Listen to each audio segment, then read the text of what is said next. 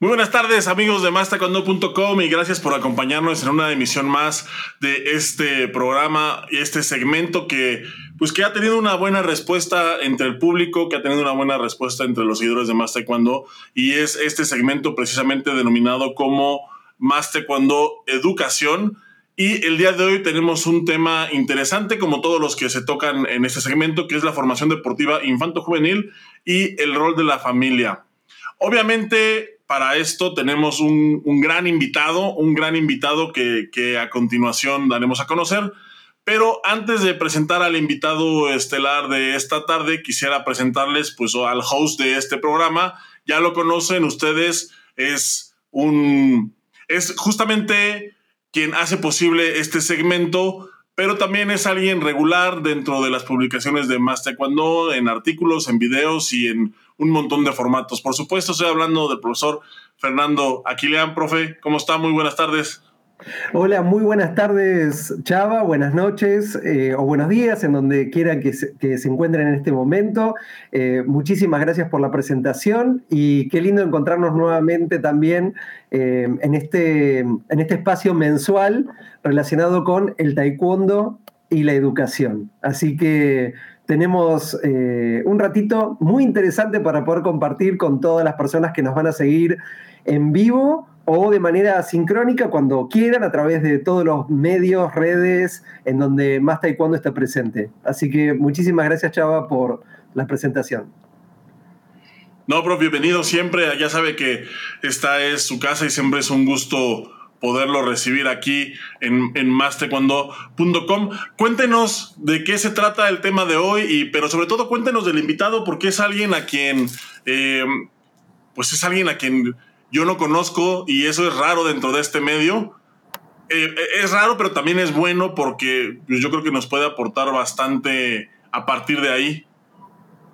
Bueno, el, tema de, este encuentro, Chava, es em, súper interesante porque nosotros estamos abordando lo que es la, educación, el taekwondo como medio educativo para, formar y educar personas, con acento en el ámbito o en las edades eh, infanto-juveniles. Em, ya hemos tenido el primer encuentro con el profesor Miguel Patiño de España, donde dialogamos sobre cuál o cómo debería ser el proceso de formación deportiva o de educación deportiva desde la niñez, em, desde su mirada, por supuesto, em, con un una fuerte impronta pedagógico-didáctica. El segundo encuentro estuvo invitado el profesor Darío Bonfante de Argentina, en donde enfatizamos mucho en eh, ¿qué enseñar hoy? ¿No? Y ahí le pusimos el acento en un aspecto didáctico que es, o que son los contenidos a enseñar. ¿sí? Su selección, en qué momento.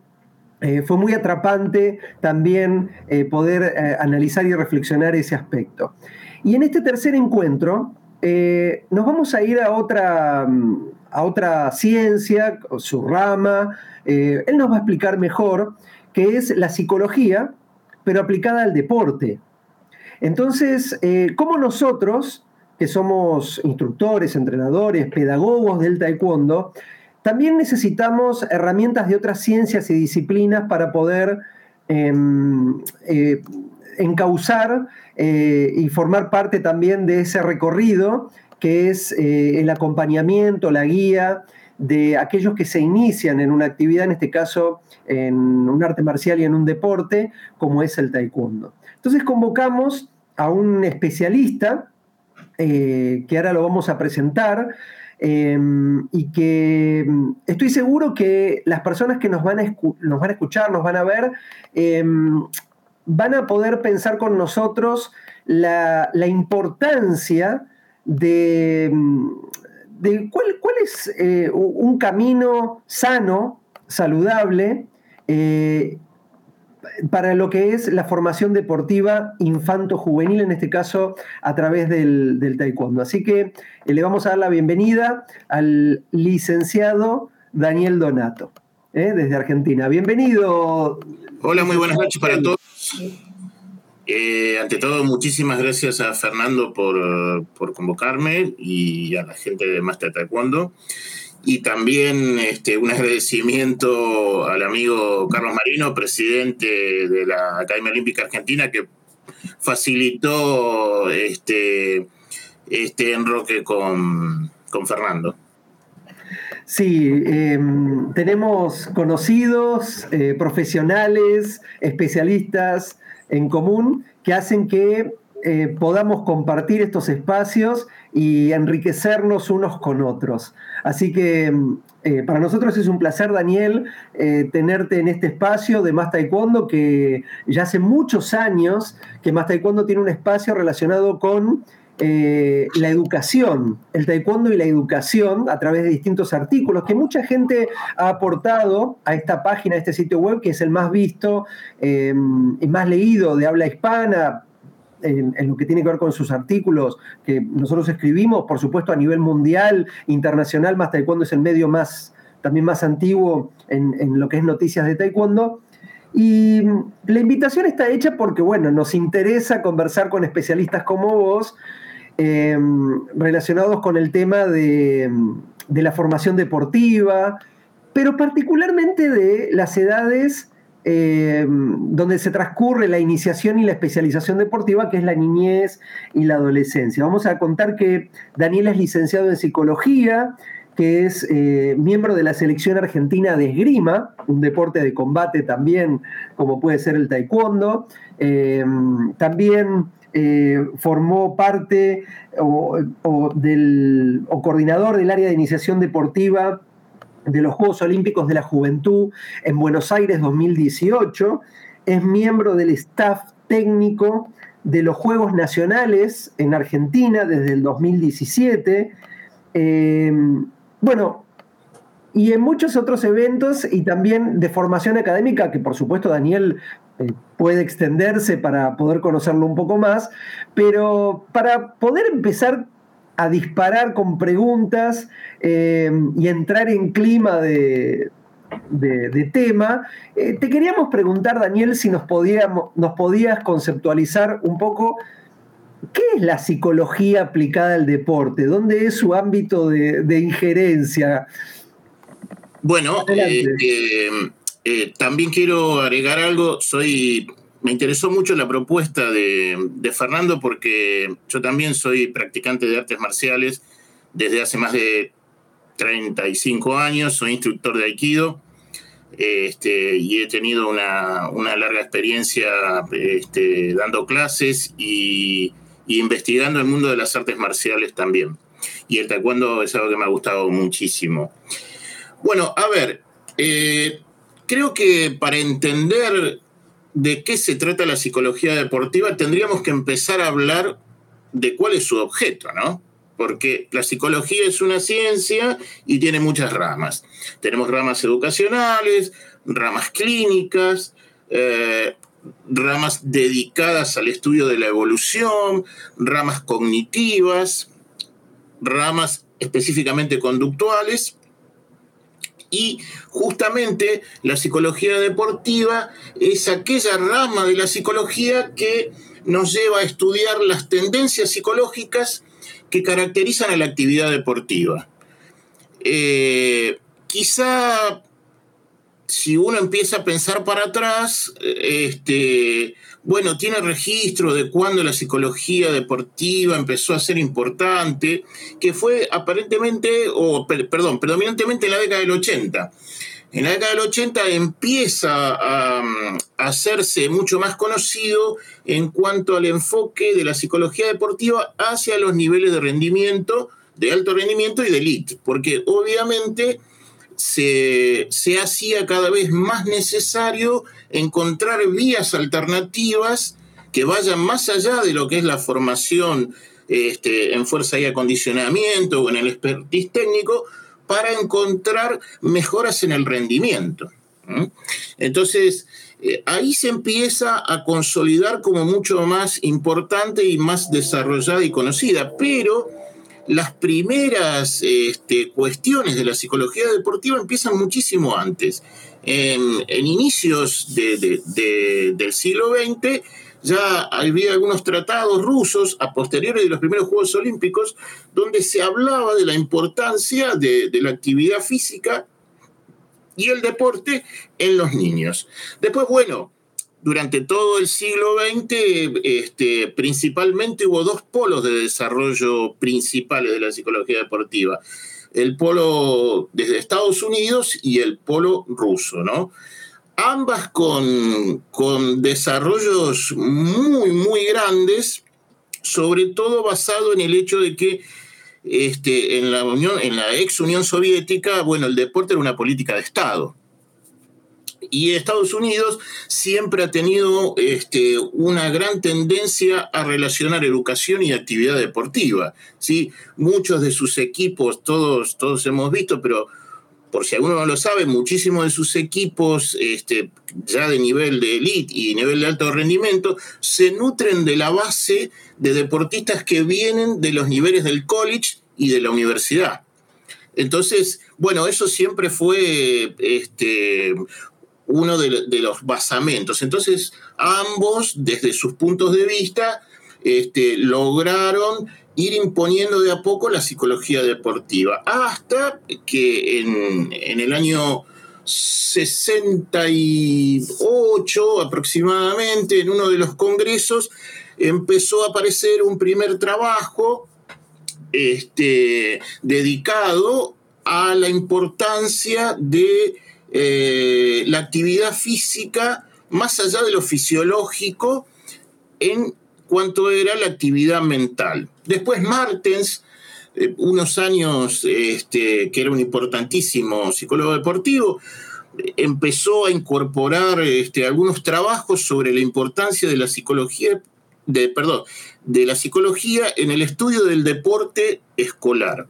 Y así fueron creciendo las diferentes tendencias, ¿no?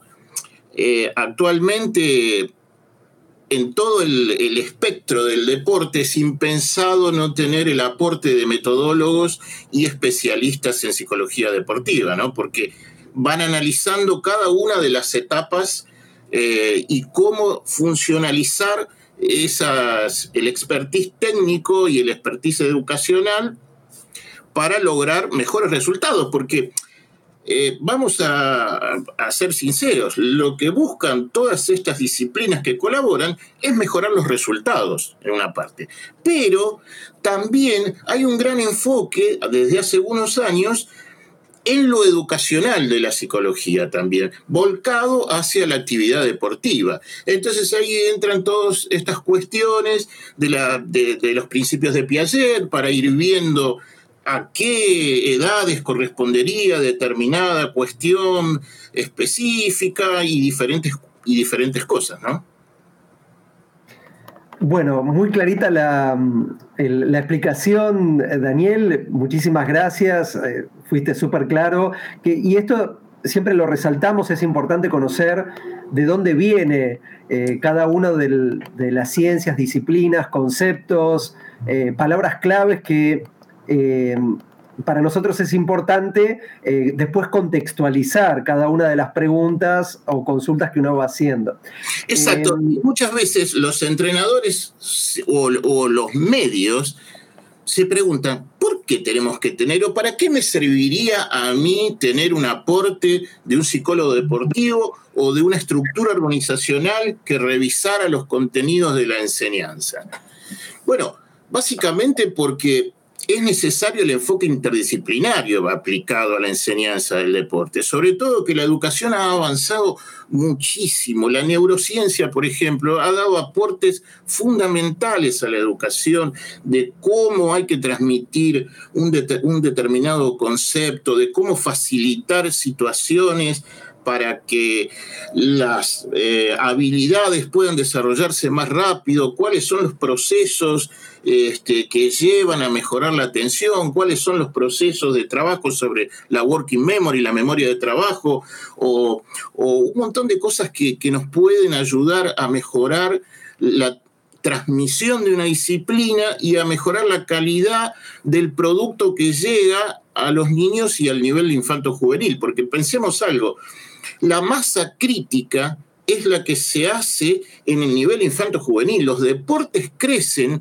los países que tienen una gran caso, bueno, Alemania, caso Estados Unidos, caso Japón, caso Australia, caso España en su momento cuando creció, es porque digamos, invirtió muchísimo en revisar los métodos de enseñanza y la importancia que se le daba a estos niveles infantos juveniles.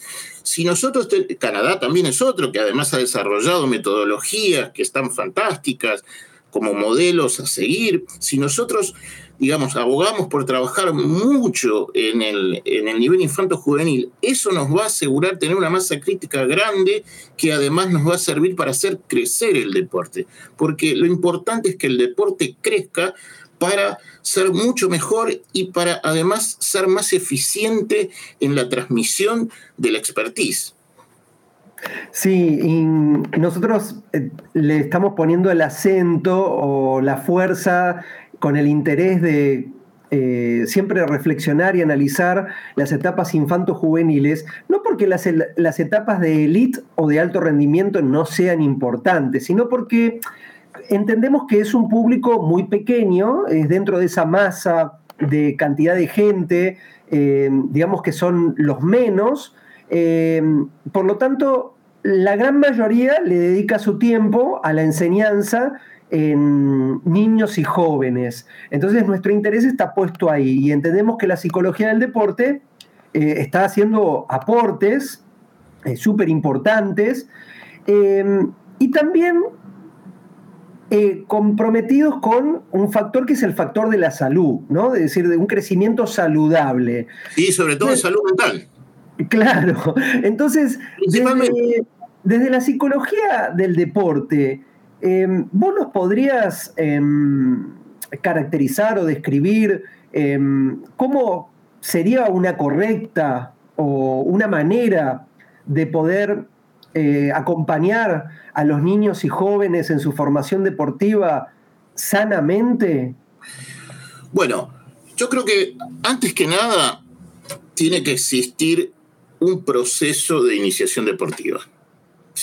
Y el proceso de iniciación deportiva tiene que estar orientado a la facilitación de actividades tempranas, en edades tempranas, para ir consolidando esquemas de respuesta de las eh, condiciones, de las este, capacidades condicionales básicas como la fuerza, la flexibilidad y las capacidades coordinativas, para ir avanzando en la entrada de la especificidad del deporte. Pero vos hablabas de un, de un hecho muy importante que es la salud también. Los entrenadores somos agentes de salud también. Entonces, es además de ser educadores, bueno, vos sos pedagogo este, y, y sabés mucho más que yo de esto, pero es importante entender esto, que los entrenadores somos educadores y somos agentes de salud al mismo tiempo. Entonces, toda nuestra actividad tiene que estar eh, teñida de acciones que mejoren la salud física y mental de ese chico que está eh, de ese nivel infanto-juvenil, porque me va a permitir que sea una persona con muchísima más posibilidad de sociabilización, de adaptación al medio. No nos olvidemos que la sociabilización y la personalidad se construyen en este intercambio que los chicos tienen con pares.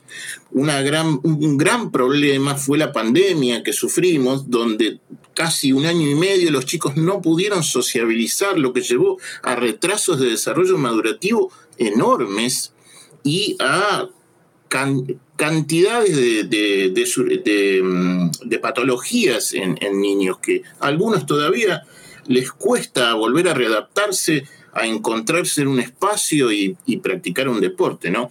Pero lo que tenemos que tener en cuenta es que todas estas ramas de la psicología, la clínica, la educacional, la psicología de niños, la psicología experimental, tienen determinadas cuestiones canalizadas para mejorar la posibilidad de lograr una enseñanza mucho más efectiva en los niveles infantos-juveniles.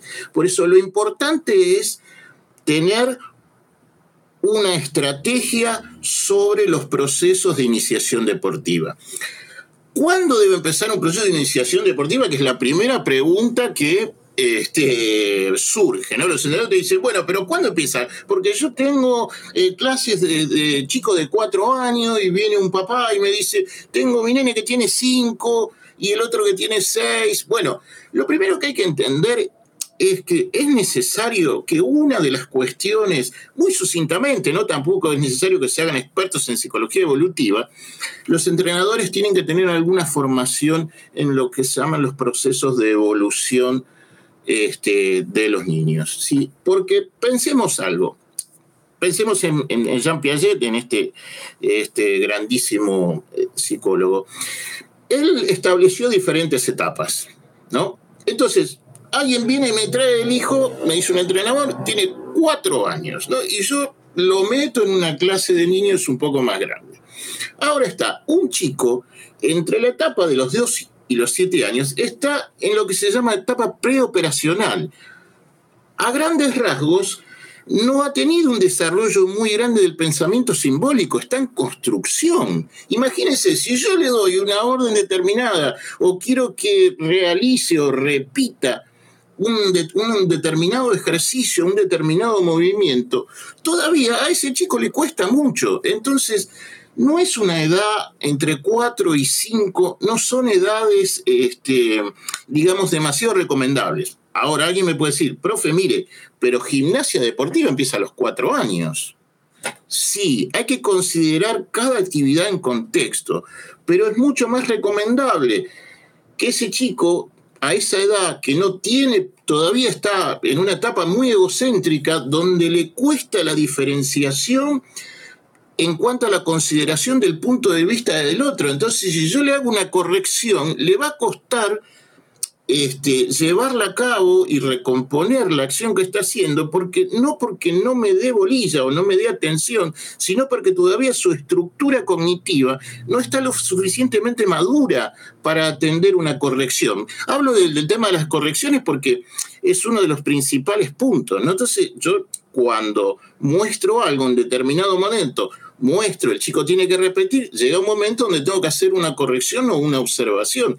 Entonces, si él no puede considerar, todavía no está desarrollado cognitivamente para considerar el punto de vista del otro, casi es un trabajo este, perdido, porque el chico se va a frustrar, yo no voy a poder seguir, si tengo diferencias de edades, este, los demás no van a, se van a quedar este, estancados y lo, que, lo único que voy a terminar haciendo es que el chico abandone, o sea, va a ir perdiendo lo que yo llamo y necesariamente los psicólogos abogan que es la adhesión del niño a la actividad para que permanezca en el deporte, ¿no?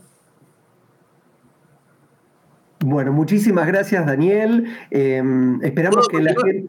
Eh, eh, sí, sí, adelante, adelante. Ah, perfecto. Bueno, digamos, hay un montón de autores que hablan sobre este tema. Diem, el alemán, decía que específicamente era bueno que el chico empezara a los cinco años, pero con lo que se llama facilitación de actividad física, o sea, a través del juego, porque ya tiene mayor capacidad de simbolización, entonces con el juego, con actividades de, de intercambio, podría digamos, someterse a un proceso de iniciación deportiva. Él tenía una frase muy interesante que decía, nunca es demasiado temprano para iniciar el niño en el deporte, ¿no? Bien. Otros autores como Blasquez ya hablan que sería este, mm, óptimo comenzar a los seis años, ya donde estaríamos entrando casi en la etapa de las operaciones concretas, ¿no? Este, casi a los siete, seis, siete años, porque ahí el chico eh, puede dirigir mejor los eventos, entiende más las clasificaciones jerárquicas y ya entiende esta cuestión de la reversibilidad del, proceso de pensamiento, por el cual puede seguir el curso de determinada cuestión hasta el punto de partida, o sea que puede entender el desarrollo de una orden o una sugerencia que yo le doy en la enseñanza. También otra cosa que hay que considerar en esto, que lo habíamos hablado, era, yo lo que tengo que ver es, a ver, la actividad física, el deporte que quiere iniciar el chico, porque el deporte de actividad física no es lo mismo. El deporte que quiere iniciar el chico, ¿es un deporte individual o es un deporte de conjunto? Porque si es un deporte de conjunto, lo ideal es que empiece mucho más arriba, o sea, ya a los 11 años, cuando estaría en lo que Piaget llama esta etapa de las operaciones formales, ¿no? donde, digamos, puede hacer operaciones mentales, puede abstraer mucho mejor las ideas, tiene un pensamiento lógico mucho más ordenado y el, el desarrollo del interés social se acrecentó un montón. Entonces puede tener, digamos, muchísimo muchísimo mayor estructura para adaptarse a un deporte de conjunto o una iniciación de un deporte de conjunto, ¿no? Porque ya este, no le pasa lo mismo que al chico que está en los 4 o 5 años, que está plenamente centrado sobre sí mismo.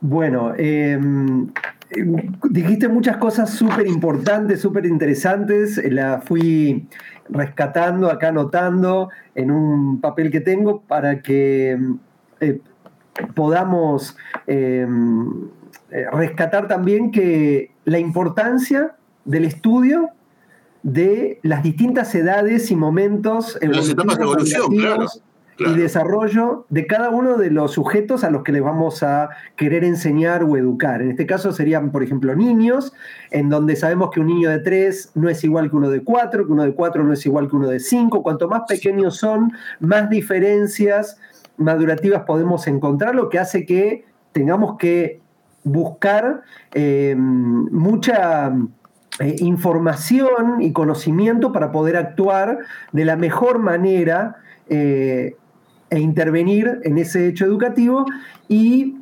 Después de que describiste esa importancia, comenzaste a, a, hablarnos sobre bueno, la iniciación deportiva, cuándo debería iniciarse, valga la redundancia, según eh, distintos autores, que eso también es muy importante para poder tomar posicionamiento. Eh, y también usamos eh, los dos la palabra acompañamiento, ¿no? Acompañamiento. yo ahí me gustaría preguntarte ahora, ya que por ahí le pusimos mucho el énfasis en el rol del entrenador eh, en, este, en esta formación o educación deportiva, que tiene que ver con la familia, que es algo que en el taekwondo, en los cursos, por lo menos que yo participo, dicto, muchas veces nos preguntan, eh, ¿qué, qué, hago con la familia? ¿Qué pasa con la familia? ¿Qué, qué rol deben ocupar, hasta dónde pueden intervenir, deben intervenir, eh, qué pueden hacer para poder colaborar con la educación de sus hijos en el deporte. ¿No? Debe ser un tema muy amplio, pero bueno. No, no, no, no, no. Mira, este, es un tema. Los entrenadores te dicen, bueno, y después de que la psicología me brindó eh, la enseñanza de las etapas evolutivas, ¿para qué más me sirve? Muy bueno principalmente para saber cómo manejar también la relación con las familias. Si nosotros pensamos en el nivel del deporte infanto-juvenil, a diferencia del nivel de rendimiento ya cuando están saliendo de la adolescencia y entrando a la etapa de transición al alto rendimiento, si es que seguimos ese camino, ahí hablamos en la etapa de transición al alto rendimiento, en la etapa de rendimiento estamos hablando, estamos hablando de un binomio, o sea, una relación muy directa, muy estrecha entre el entrenador o el cuerpo técnico y el deportista. Ahora, en edades infanto-juveniles, tenemos que cambiar el concepto y pensar en un trinomio, donde el vértice, la punta del vértice sería el deportista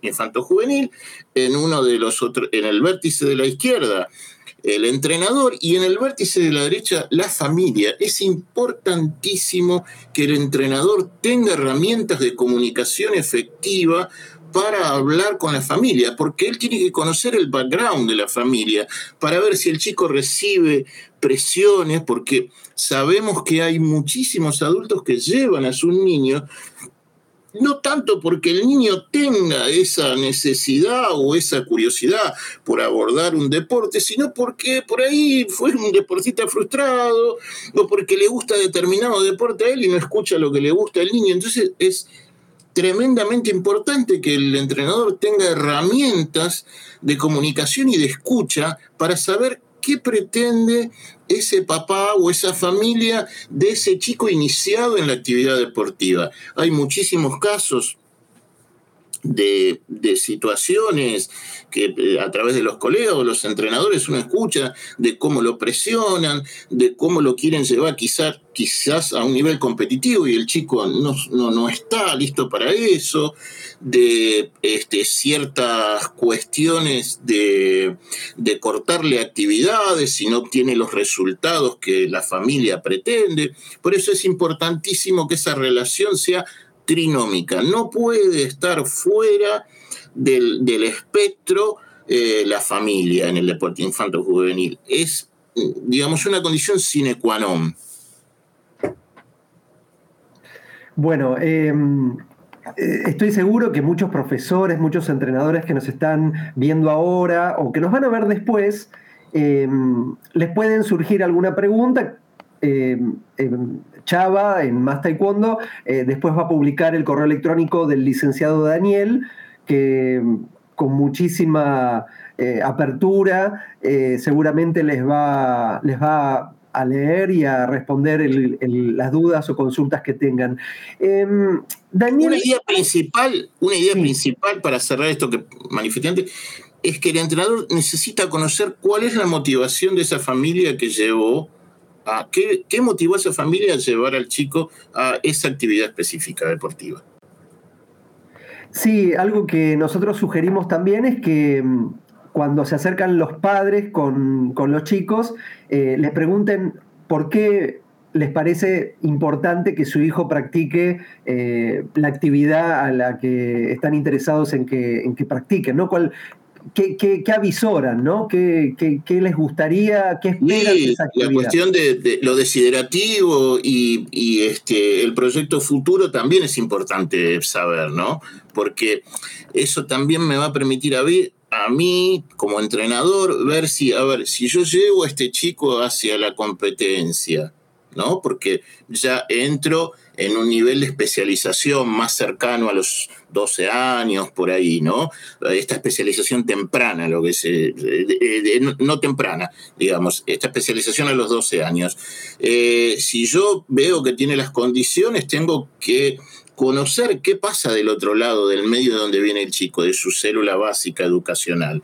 Entonces, es importantísimo este, esta relación y lo que vos decías, ¿no? A ver, ¿qué pretende la familia? ¿Cuál es el proyecto futuro que tiene para este chico?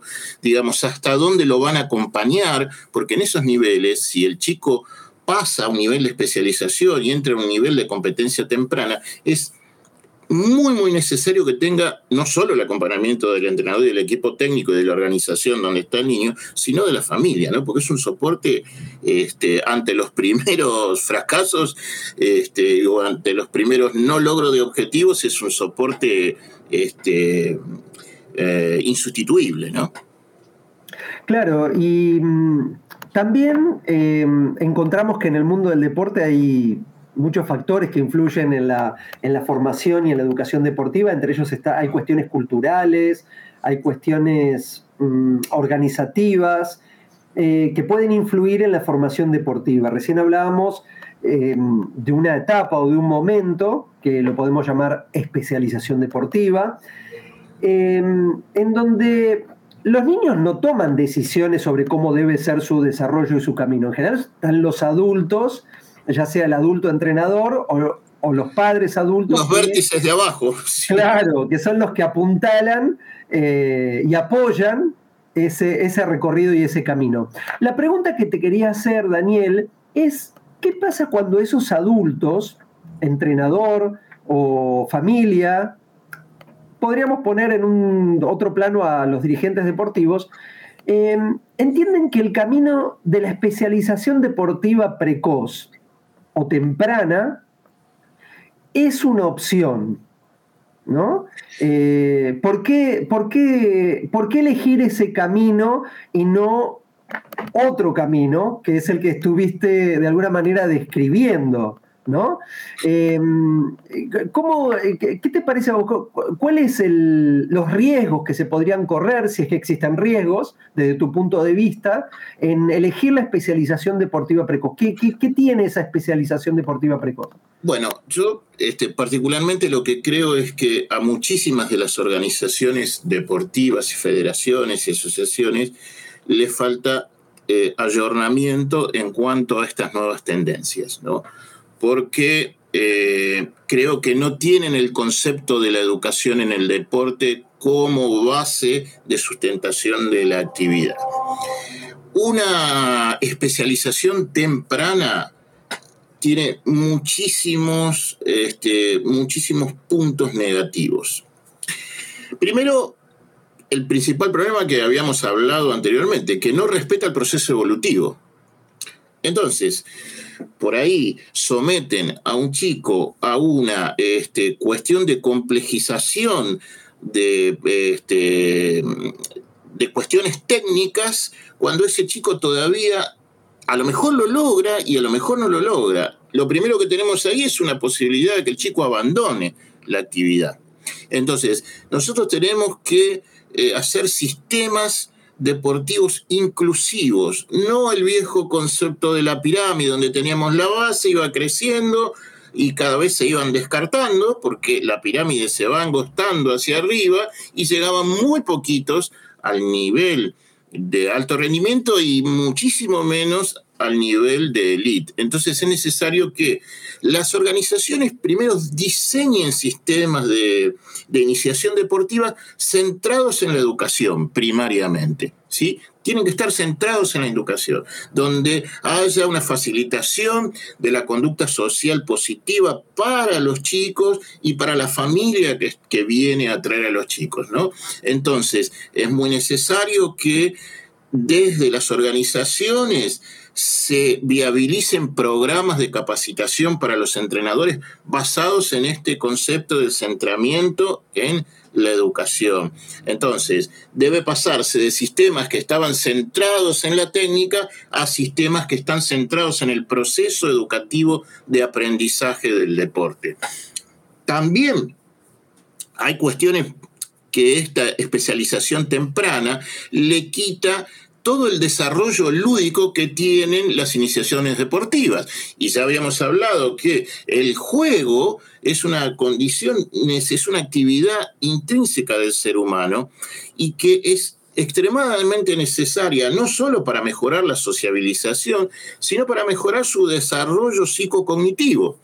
Tenemos varios sistemas. Yo este, tuve la suerte de, poder estudiar en profundidad y de graduarme en el sistema de Carmelo Pitera, el, el, sistema psicocognitivo motor, donde se hizo todo un replanteo de esta situación, de la neurociencia, lo psicológico, lo cognitivo, el juego, y se llegó a actividades que son conducentes para aplicar en los niveles de iniciación deportiva, donde todo esto entra este, valga la redundancia, en juego.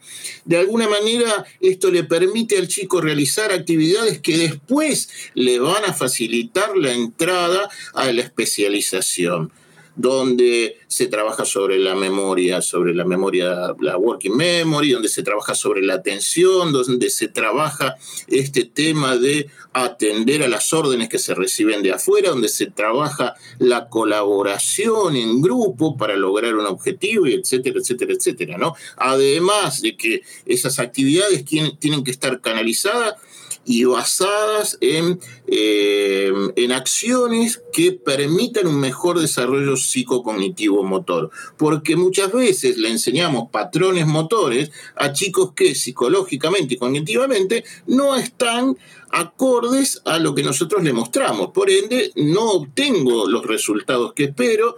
Por ende, el chico pierde la adhesión y se termina yendo de la actividad deportiva porque no todos van a ser campeones, ni todos van a llegar al nivel de alto rendimiento, ni todos van a llegar a la elite. Entonces es necesario que para una cuestión de la salud mental de ese chico y de la salud en general, permanezca dentro de un deporte para poder desarrollarse mucho mejor como una persona. Bueno, clarísimo, Daniel. Eh, muchísimas gracias por tu respuesta. Eh, hay algunas preguntas que yo tenía anotadas para hacerte, pero fueron respondidas ah, eh, de antemano porque tus, tus respuestas tienen un desarrollo tan enriquecedor que mm, fuiste tocando las, las, las, preguntas que yo ya tenía enlazadas y articuladas relacionado con lo que estamos lo que estamos conversando. Eh, creo que quedó claro también que el qué deberíamos enseñar en etapas, por ejemplo, eh, de, en la infancia, en edades infantiles, creo que eh, ya nombraste varias que desde tu punto de vista serían muy enriquecedores para tener una buena base. y otro aspecto, ya para ir cerrando este conversatorio, tiene que ver también con algo que pasa en muchos deportes, creo que el taekwondo no le escapa, ya tocamos el tema de la especialización deportiva precoz, que en el taekwondo em, eh, sucede, sucede como pasa también en otros deportes, en el taekwondo también pasa y es... Me cuesta encontrar deportes donde no suceda actualmente. ¿eh? bueno, por ahí hay otros deportes en donde tengan un recorrido un poco más... Em, digamos, eh, cercano a lo que sería la óptima, el óptimo aprendizaje por edades, ¿no? Por etapas. Em, eh, pero en el taekwondo eh, existe, lo estamos viviendo también en estas épocas, que la especialización deportiva precoz es muy fuerte y bueno, nuestro interés es que las decisiones que tomen los adultos siempre estén bien fundamentadas. Tomen las que tomen, siempre fundamental. Em, el, último punto eh, para tratar, para preguntarte, es algo que eh, a todos los que estamos en el mundo de la actividad física, en el deporte, en la educación física también, que es em, la continuidad de la práctica de la actividad física en el deporte para la vida, ¿no? E, e, ese título amplio que parece que es un cliché, que es algo hasta medio banal, pero que nos gustaría que las personas siempre hagan actividad física en el deporte. Pero nos pasa, como bien lo nombraste en uno de tus pasajes, eh, cuando los niños y jóvenes no encuentran su lugar en la competencia, muchos terminan desertando, pero no solamente del circuito deportivo, sino directamente de la actividad misma que habían comenzado a entrenar. Desde la psicología del deporte, em, ¿hay algún análisis, alguna, sí. algún eh, estudio sobre qué, pasa y, qué se podría hacer para que los niños, los jóvenes que por ahí no tienen esa Em, predisposición para poder llegar al alto rendimiento, igualmente continúen practicando eso que quieren? Bueno, hace en el transcurso de la charla vos mencionaste una cosa muy muy importante, que son los aspectos culturales. Y eso me parece este, fantástico rescatarlo para construir la respuesta. Eh, la forma de vida en la cual se incluye la actividad física como un ítem importante, tiene que ver mucho con la situación y con la cuestión cultural y con, y con la forma que esa persona haya vivenciado la actividad física. Por ejemplo, si una persona tuvo una muy buena experiencia eh, en una iniciación deportiva, participó medianamente, no hablo de, de exatletas, ¿eh?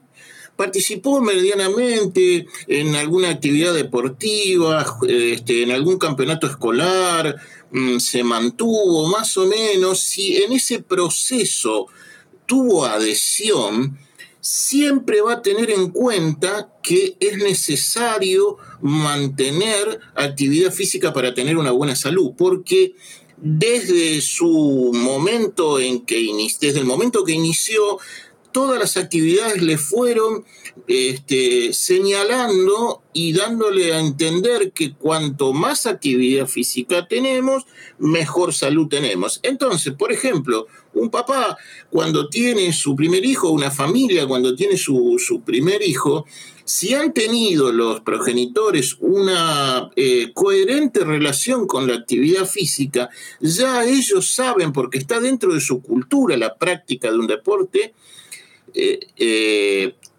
que es necesario que cuando el chico empiece a desarrollar, hay que llevarlo a la práctica deportiva.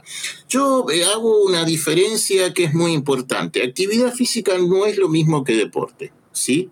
¿Por qué? Porque yo podría llevar a un niño a un gimnasio o andar en bicicleta como actividad física. Está bárbaro, es buenísimo, mejora la frecuencia cardíaca, la respuesta, la elasticidad, pero el deporte tiene un carácter educativo formador, formador en valores, constructor de la personalidad, desarrollador de la civilización, que por ahí una actividad física no lo tiene, porque el deporte es una construcción educativa integral, cosa que la actividad física no lo es.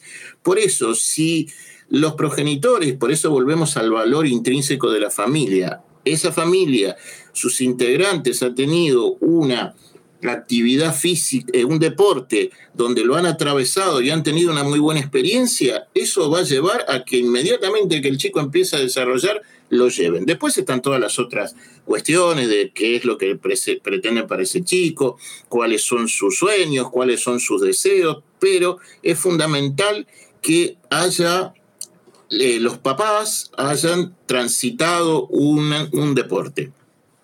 Ahora está, eh, no todos pueden permanecer en, en una escuela deportiva, porque evidentemente hay chicos que no les interesa la competencia, que no les interesa determinado tipo de sacrificio, que hay que realizar para hacer un deporte competitivo.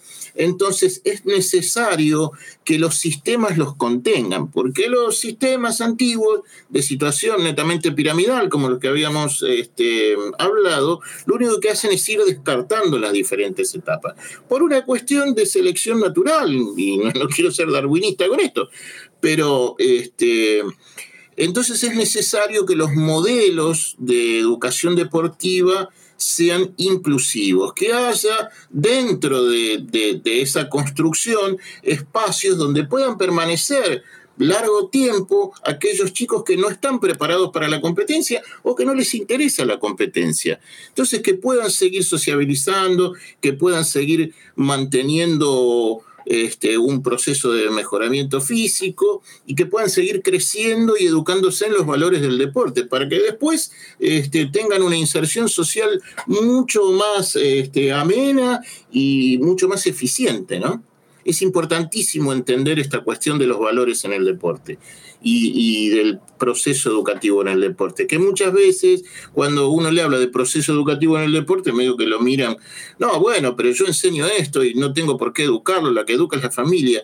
Si bien la educación básica sale de la familia, el deporte es un medio por el cual esa educación puede tener continuidad, continuidad en valores, los valores de la competencia, los valores de la autosuperación, los valores de la amistad, estos famosos valores olímpicos que el Comité Olímpico Internacional ha tomado para el desarrollo de lo que es el deporte moderno.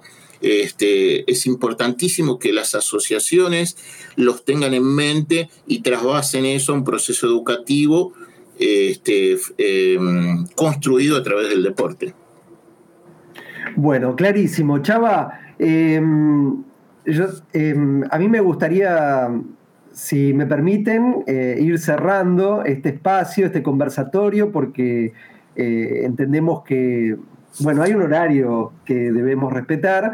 Em, para mí fue súper interesante este conversatorio, puso un manto de claridad conceptual sobre muchos aspectos que tienen que ver con la educación deportiva.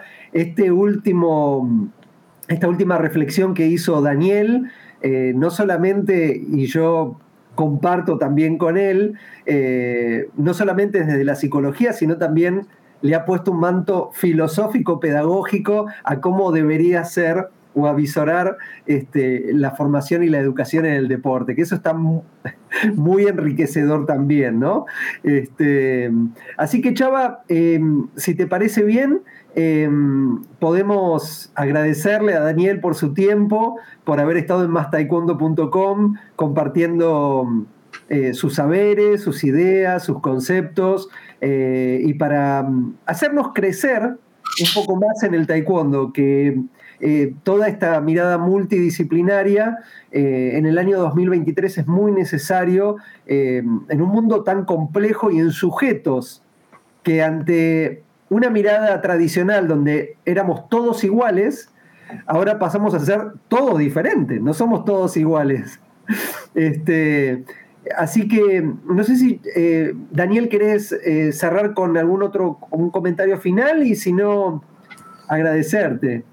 Bueno, ante todo, este, mm, agradecer profundamente a ustedes que me han brindado esta posibilidad de, poner en palabras todas estas cuestiones. ¿no? Como cierre, eh, es necesario transformar y crear modelos deportivos inclusivos, pero no solo basado en recetas de otros modelos, sino realmente lo que hay que tratar de trabajar es en ayornar esos modelos a la realidad cultural, económica. Esto lo hablábamos con, este, con el profe el otro día. Yo puedo tener un modelo fantástico, por ejemplo el de Canadá, que es algo que es un modelo que está casi perfecto, digamos, pero después bajarlo a una sociedad que tiene otras pautas culturales, otras cuestiones económicas, otras cuestiones de desarrollo, de soporte y de, y de fondos, no es posible. Entonces es necesario abocarse a realizar estudios metodológicos, y que esos estudios me lleven a considerar la situación del lugar a donde va a ser aplicado el plan. ¿no? Y después, por supuesto, realizar lo que se llama estudios de impacto, que son este, eh, al, correr de esos planes de desarrollo se realizan para reevaluar si esa metodología aplicada fue la correcta y si no para corregir aquello que este, no estuvo funcionando. Bueno, muchísimas gracias Daniel, gracias por tu tiempo, por haberte hecho el espacio eh, para poder compartir con nosotros este conversatorio. Ahí las personas que te quieran escribir, preguntar, intercambiar ideas. Aquí estaremos. Pasó el correo electrónico para que lo puedan hacer cuando, cuando lo consideren. Así que muchísimas gracias por tu tiempo, muy amable. Muchísimas gracias a ustedes y saludos para, para todos los que han estado conectados y los que se conectarán en un futuro. Bueno, muchísimas gracias. Chava, nos vemos el mes que viene entonces con, otro invitado y otro tema interesante, ¿no? Claro que sí, prof. Pues muchísimas gracias por, por su tiempo, por el espacio y por compartir con nosotros todo este conocimiento. Profesor eh, Donato, muchísimo gusto. Y esta es su casa, más cuando espero que, que no sea la última vez que nos visite. La verdad es que fue una muy buena charla y es, ah, bueno, a mí me parece que es muy importante escuchar puntos de vista eh, externos como el de usted, que pues me pareció la verdad bastante valioso. Y a toda la gente que estuvo conectada con nosotros, muchísimas gracias. Recuerden que esto queda grabado y próximamente también lo podrán disfrutar en formato de podcast. Profesor Aquilén, muchísimas gracias también a usted por hacer esto posible y nos vemos dentro, bueno, nos vemos el mes que entra. Saludos. Bye.